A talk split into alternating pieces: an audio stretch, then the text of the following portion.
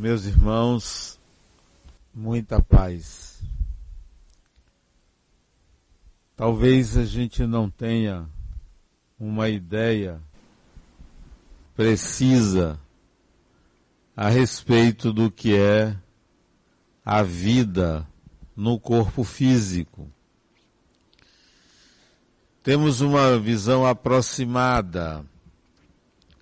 As diversas religiões nos oferecem explicações, cada uma ao seu modo. Seja o Espiritismo, seja o Islamismo, o Judaísmo, o Candomblé, a Umbanda, o Budismo e outras religiões apresentam diferentes visões sobre o ser humano, do nascer ao morrer. Como também apresentam distintas visões sobre o depois da morte, o que há e o que não há. Será que nós deveríamos ter uma visão pessoal própria,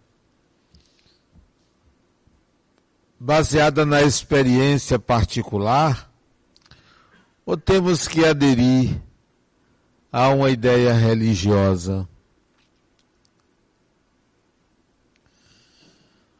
Uma certa vez, no centro espírita, uma mulher me procurou para me falar do seu problema.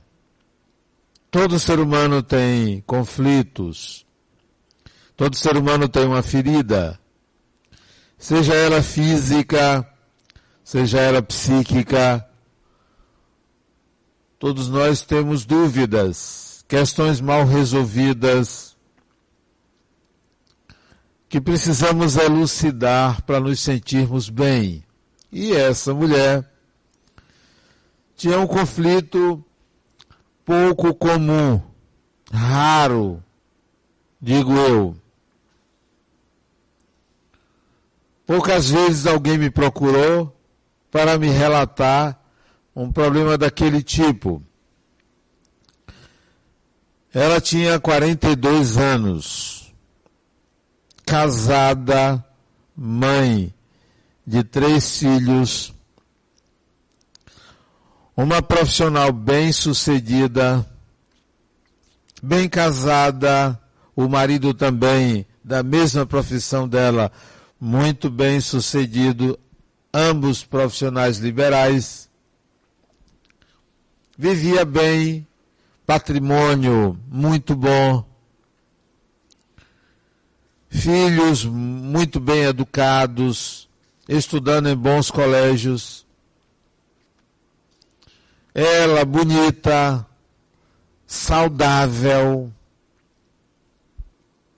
amada por todos, amando as pessoas, feliz dentro do conceito de normalidade que nós aplicamos de bem com a família do marido, com a sogra, com cunhados.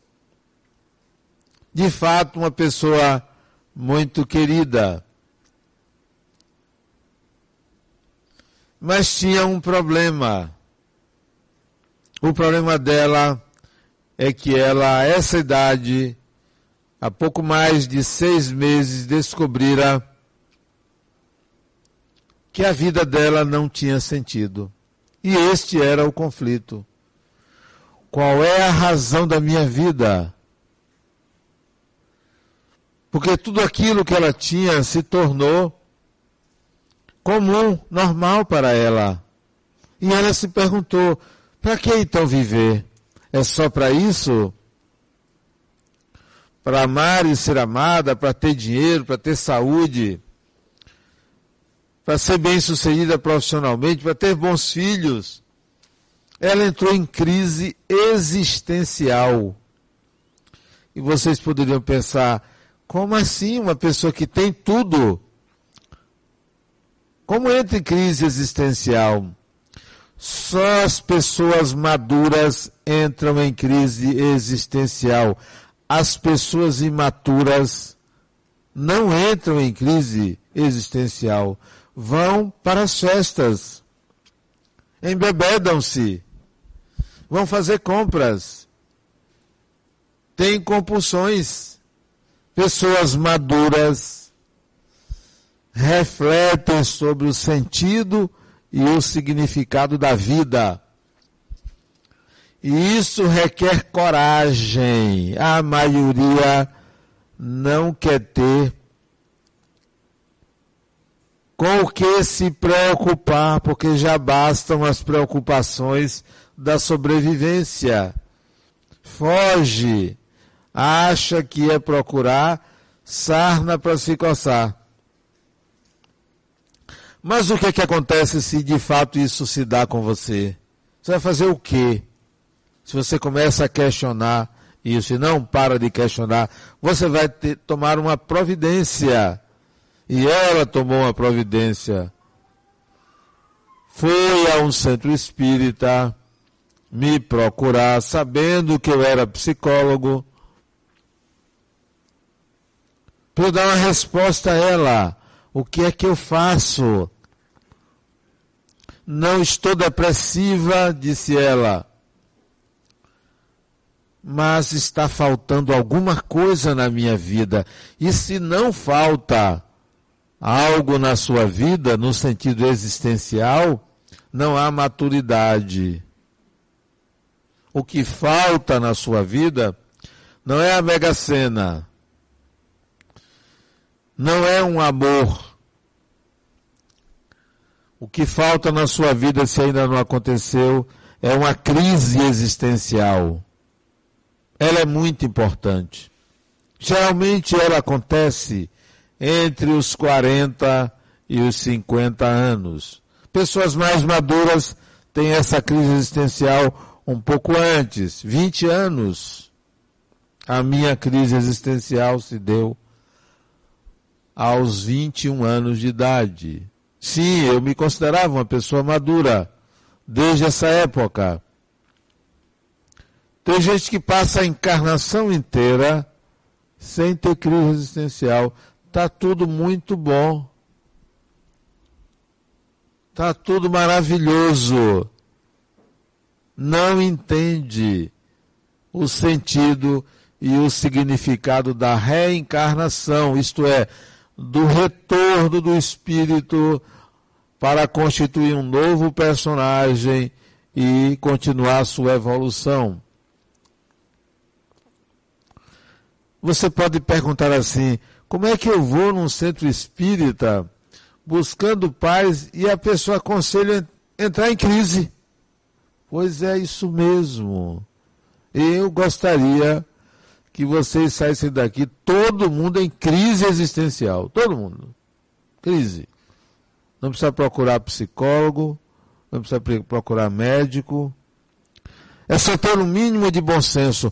Como eu posso viver num mundo onde a miséria campeia e eu não faço nada?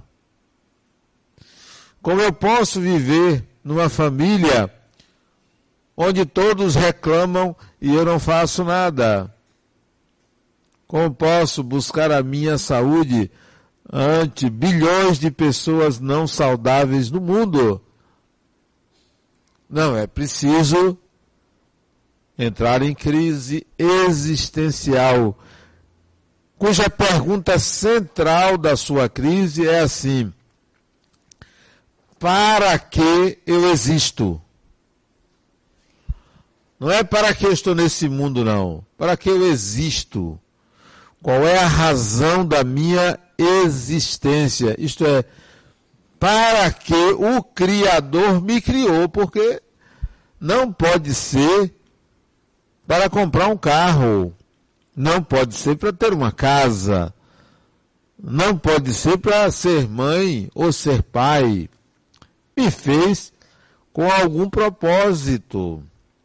Há que encontrar esse propósito. E eu disse àquela mulher. Você tem que descobrir para que você existe. Porque tudo isso é fácil. É fácil você viver no mundo se você trabalha, se você respeita o seu semelhante, se você é solidária, solidário, se você perdoa, compreende, se você sabe gastar dinheiro, é fácil viver no mundo. Se você sabe tolerar as pessoas, se você sabe ser humilde, é fácil. O difícil, difícil mesmo, é você responder: para que mesmo que eu existo? Para quê?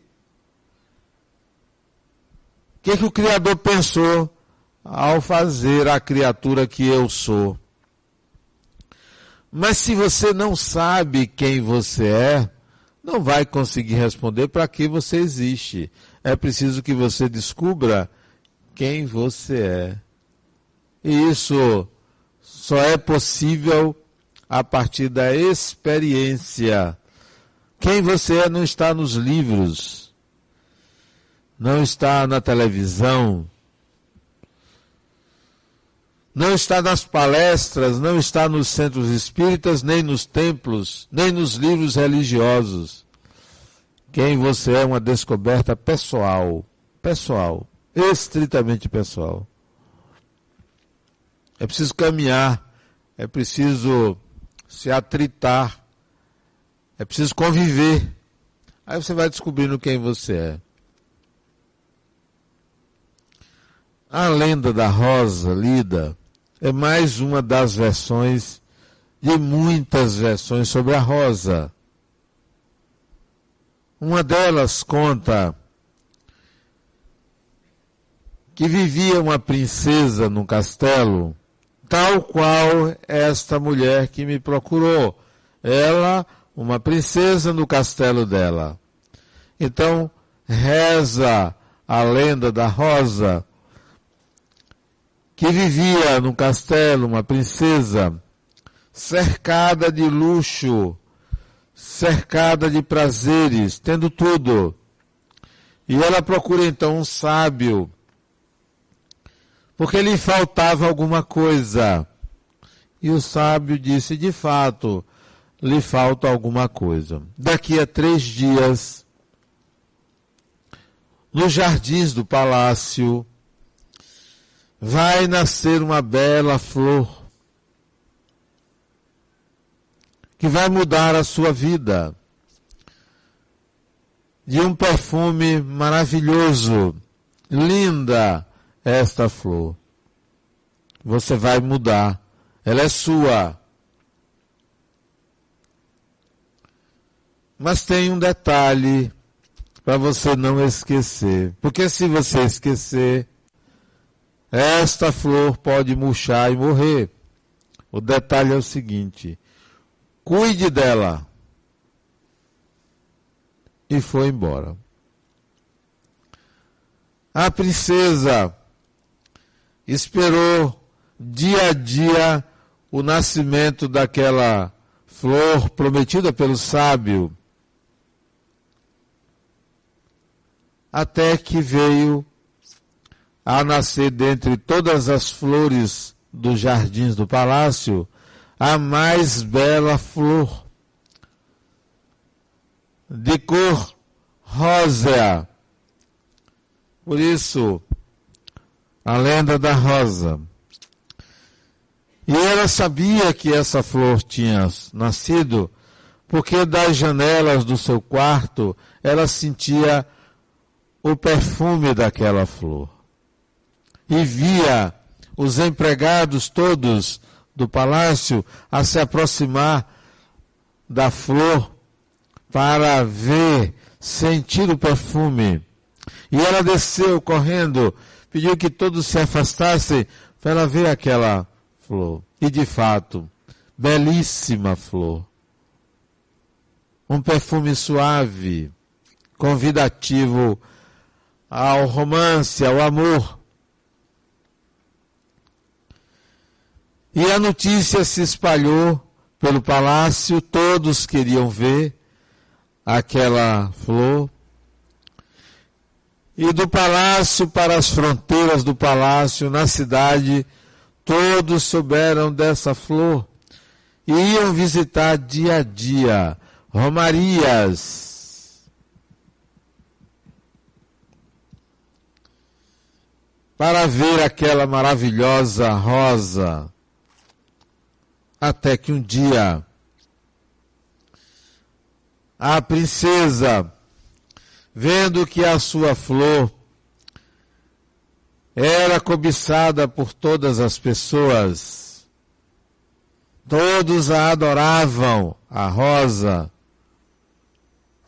todos queriam ver e sentir o seu perfume. O palácio ficou infestado de gente que ela então resolveu um dia cortar a rosa, plantar num caqueiro e levar para o seu quarto. Por mais adubo que ela colocasse no caqueiro, a rosa murchou e morreu. A lenda da rosa fala do ciúme, do egoísmo, a lenda da rosa fala do não compartilhamento da vida. A lenda da rosa fala da não percepção de que nós somos todos filhos de um mesmo Criador. Que temos o direito a usufruir da vida, de tudo.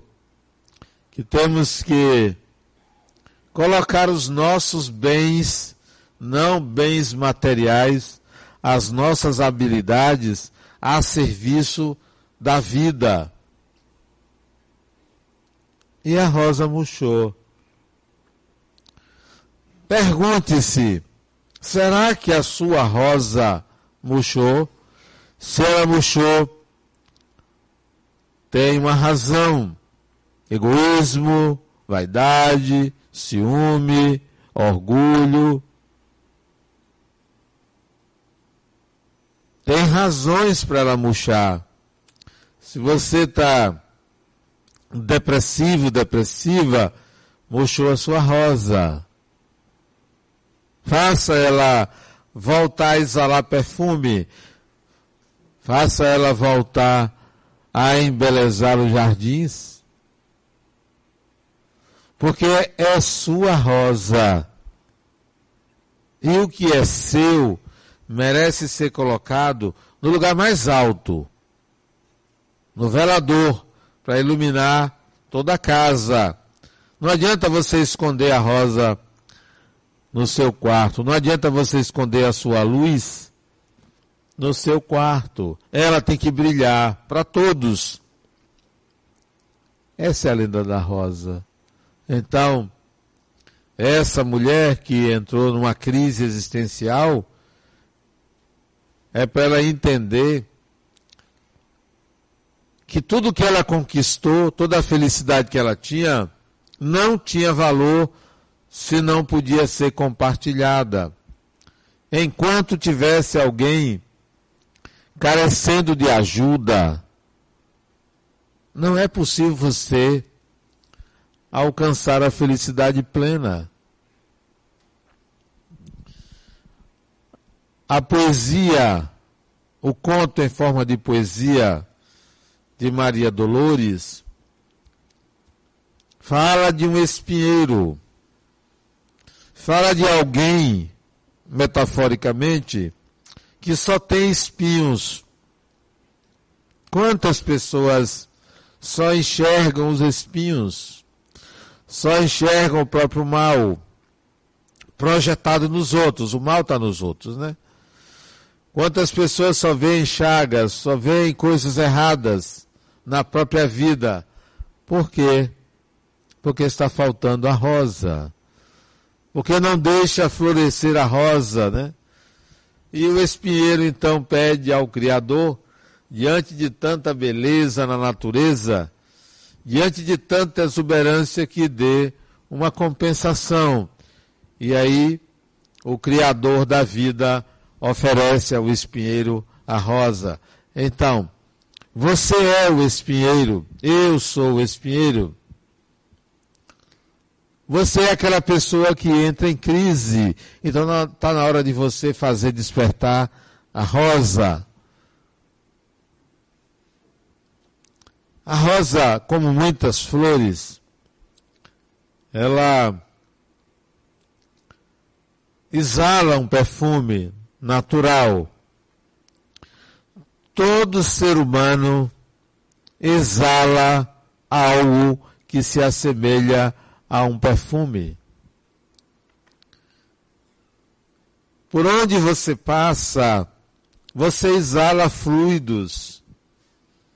Esteja você bem ou mal, esteja você triste ou feliz, cansado ou saudável, como for, por onde você passa, você exala fluidos, os seus fluidos, como a rosa exala o perfume. Que tal você começar a se preocupar com a qualidade do fluido que você exala? Por que só mostrar espinhos? Por que só reagir dessa forma agressiva? Eu assisti a um filme, assisti a vários filmes. Eu gosto muito de cinema em casa, mas assisto muitos filmes. Pelo menos uns dois filmes por semana. Quando não assisto mais. Hoje mesmo eu terminei de assistir um. Mais de três horas de duração. Um bom filme. Mas eu assisti um outro antes. Que mostra o quanto o ser humano é carente de compreensão, o quanto o ser humano reage à falta de afeto de uma forma agressiva. O quanto o ser humano enlouquece pela falta de um amor, sobretudo o amor de mãe. O filme é emblemático que mostra um transtorno psíquico chamado psicopatia. O nome do filme é O Coringa. Mostra a loucura humana. Não é um filme violento. Violenta é a nossa maneira de reagir quando algo nos inferioriza. O filme retrata a natureza humana no seu lado sombrio. Carecemos de uma forma diferente de lidar com a realidade. Quando falta afeto, falta paciência. Uma criança que não recebeu afeto da mãe, do pai, da família, certamente terá reações agressivas no futuro. A falta da afetividade é a grande causa da agressividade humana. Ante uma pessoa agressiva, dê afeto. Dê afeto. Responda com afeto. A primeira coisa que vai acontecer com a pessoa, ela vai se desnortear, porque o agressivo espera uma reação agressiva. O agressivo não espera uma reação amorosa, não subserviente, amorosa, não passiva, mas afetiva. É a rosa. É o perfume que você deve tem que exalar por onde você passa. Assisti um outro filme. Esse mais demorado. Esse tem muita agressividade, filme todo. Todo ele. Mas mostra a insensibilidade humana, o egoísmo humano. E ele só se desperta para isso Creio eu que ele só se despertou para isso quando apareceu o fim do filme. E acabou o filme. Então, ele desencarnado é que ele vai se despertar para a personalidade dele. O filme é o irlandês.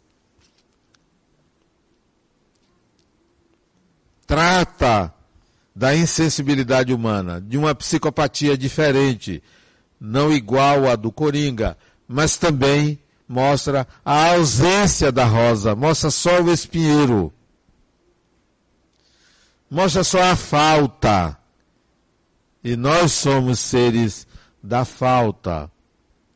É a falta que nos mobiliza, é o erro que nos mobiliza, quando deveríamos ir em busca daquilo que seja a habilidade de melhor lidar com a própria fragilidade, com a própria falta. Por onde você passa, você exala o seu perfume, que não é um desodorante, nem é comprado em Paris. São fluidos, inesgotáveis. Eu me lembro uma certa vez, isso deve ter talvez 35 anos atrás,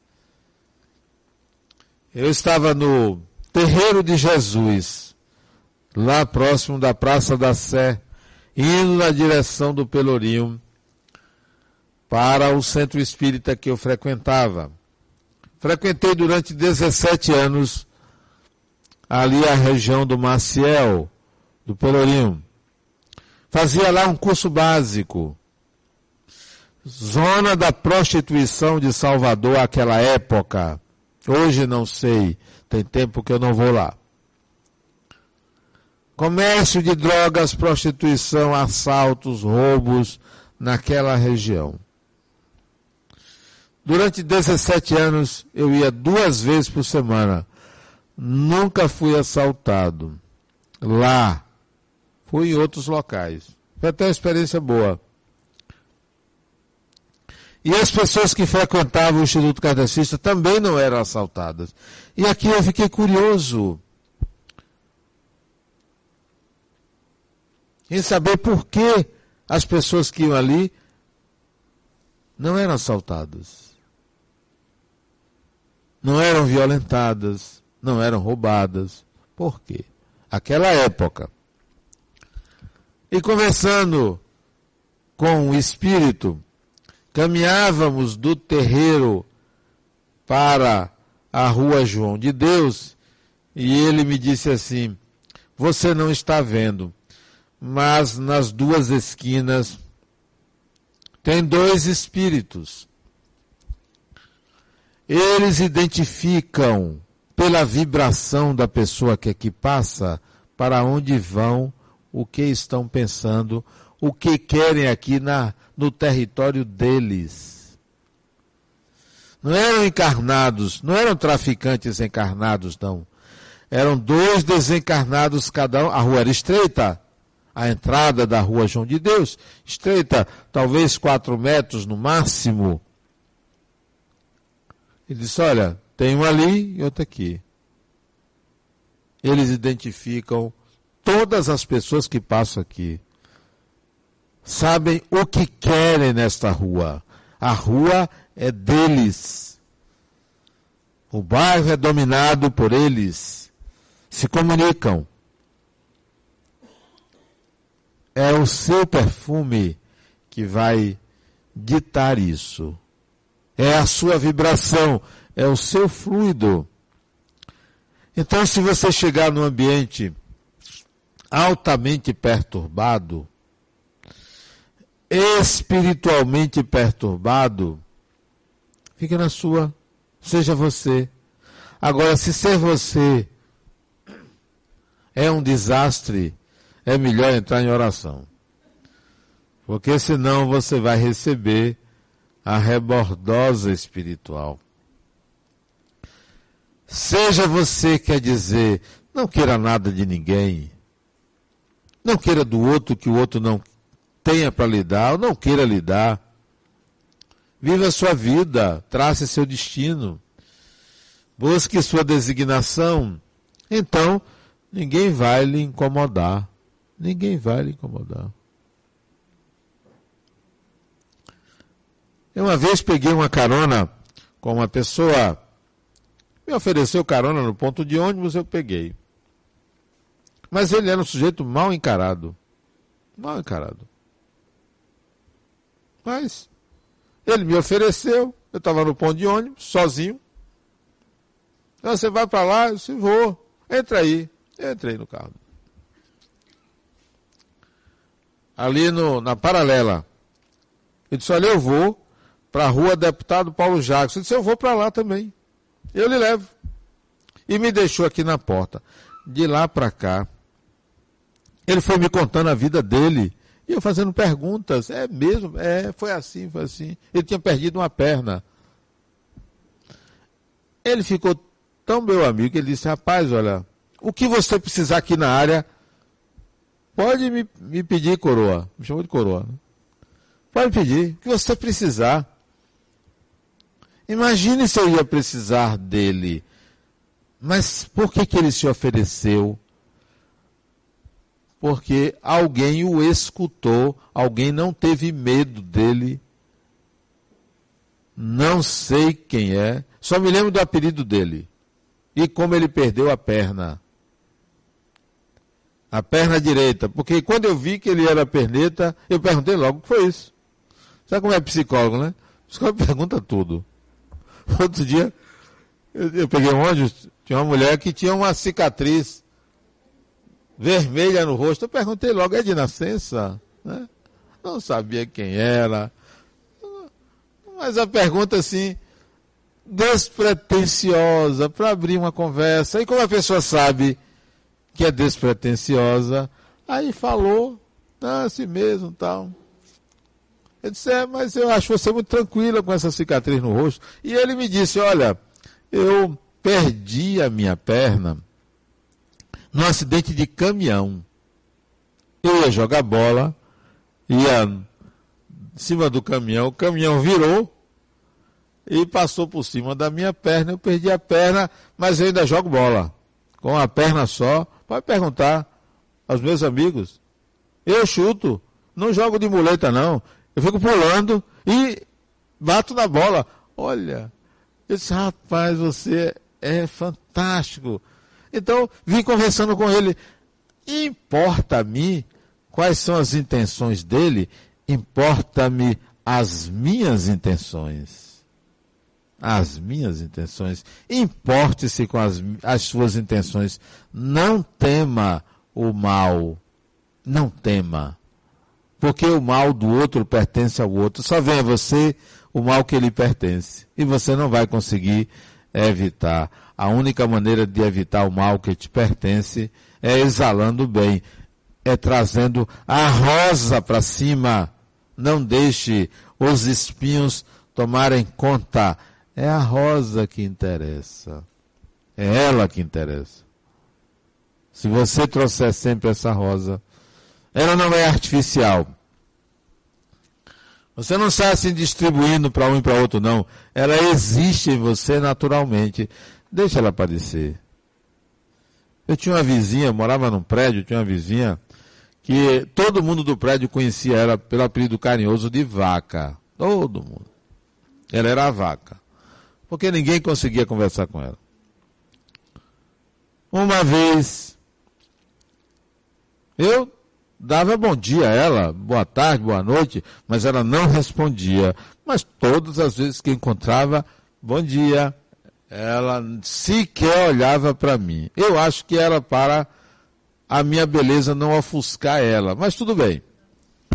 Aí, um dia, ela vai saindo de carro na garagem, eu vou entrando de carro na garagem. De frente. Ela e eu, eu e ela. Eu não contei conversa. Eu dei ré. Mesmo podendo bater o carro com os carros que passavam na rua. Eu dei ré. É porque ela não fez menção de dar ré. Quem está dentro da garagem deve recuar. Quem tá, mas tudo bem. Ela me viu, eu a vi. Eu ainda dei um sorriso para ela, né? Sorriso. Ela foi embora.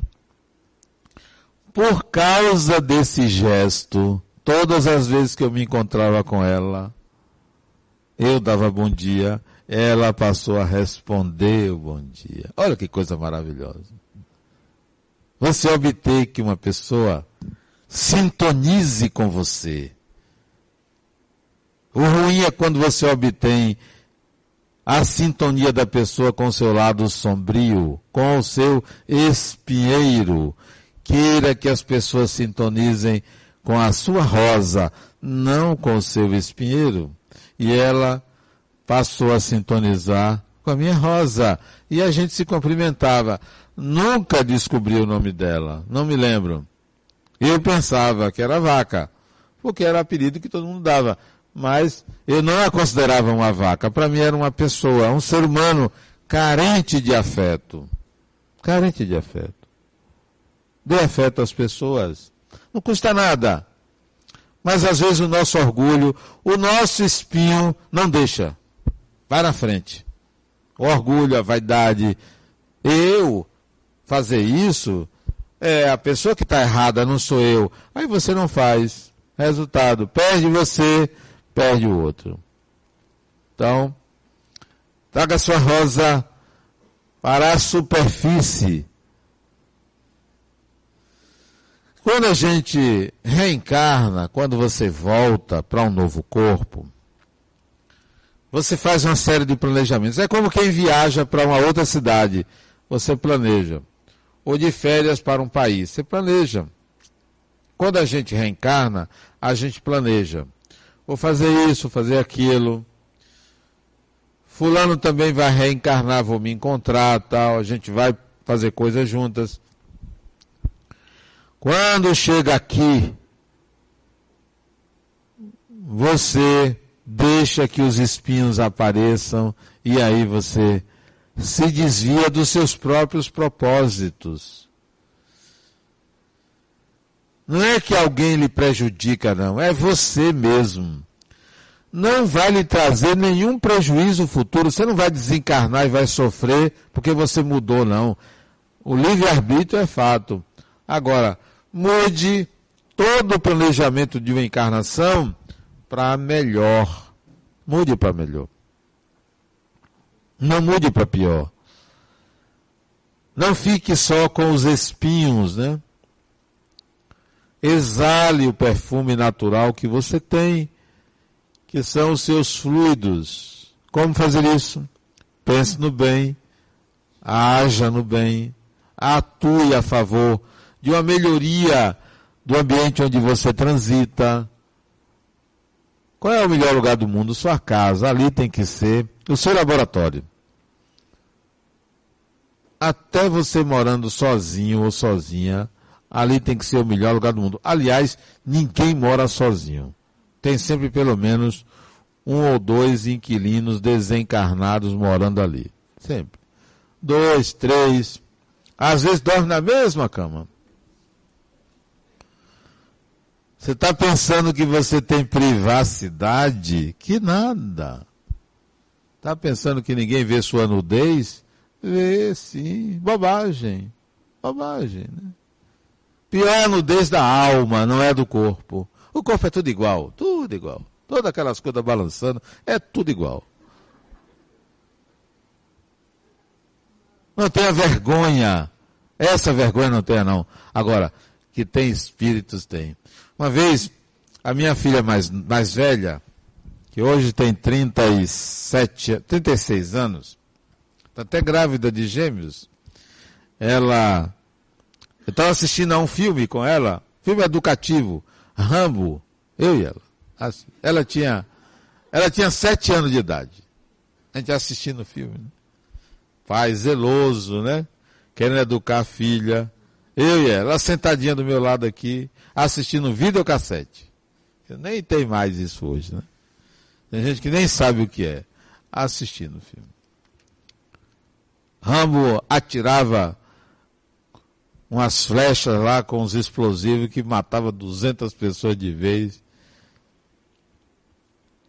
Ela aí chegou assim, meu pai, eu assistindo o filme ali, concentrado, Eu e Rambo era a mesma pessoa. Ela diz assim: Meu pai,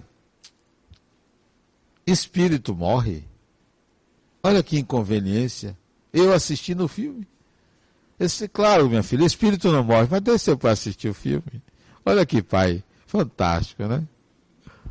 Aí ela ficou quietinha. O filme se desenrola, daí um tempo ela pergunta, meu pai, a bala atravessa o espírito? Olha que inconveniência, velho. Eu querendo assistir o filme. Sim, minha filha, mas deixe seu pai assistir o filme. Terceira pergunta. Meu pai, espírito atravessa a parede? Aí eu tive que parar o filme. Dei pausa e fui responder. Sim, minha filha, claro. E isso do nada, ela perguntou. Claro, minha filha, que espírito atravessa a parede. Eu disse, meu pai, então o espírito pode entrar no meu quarto? Pode sim. Meu pai, como é que eu vou trocar de roupa? Ela, a criança. Eu disse, minha filha, seu pai não troca de roupa na sua frente, você não troca de roupa na frente do seu pai, você não toma banho com seu pai, com sua mãe, e todos estamos nus? Ele disse, ah, mas você é meu pai. Eu disse, pois é, os espíritos que entram no seu quarto têm o mesmo grau de intimidade que seu pai tem. É você que atrai com quem você convive. Então, não estranhe. Se você que mora sozinho ou até acompanhado, tem lá um pessoalzinho que gosta de frequentar o reggae da sua casa gosta de frequentar as leituras da sua casa, os filmes que você assiste, sentam à mesa que você come, semelhante atrai semelhante. Se você só no ambiente doméstico só mostra os espinhos, só vão aparecer espinhos desencarnados ou espinheiros desencarnados.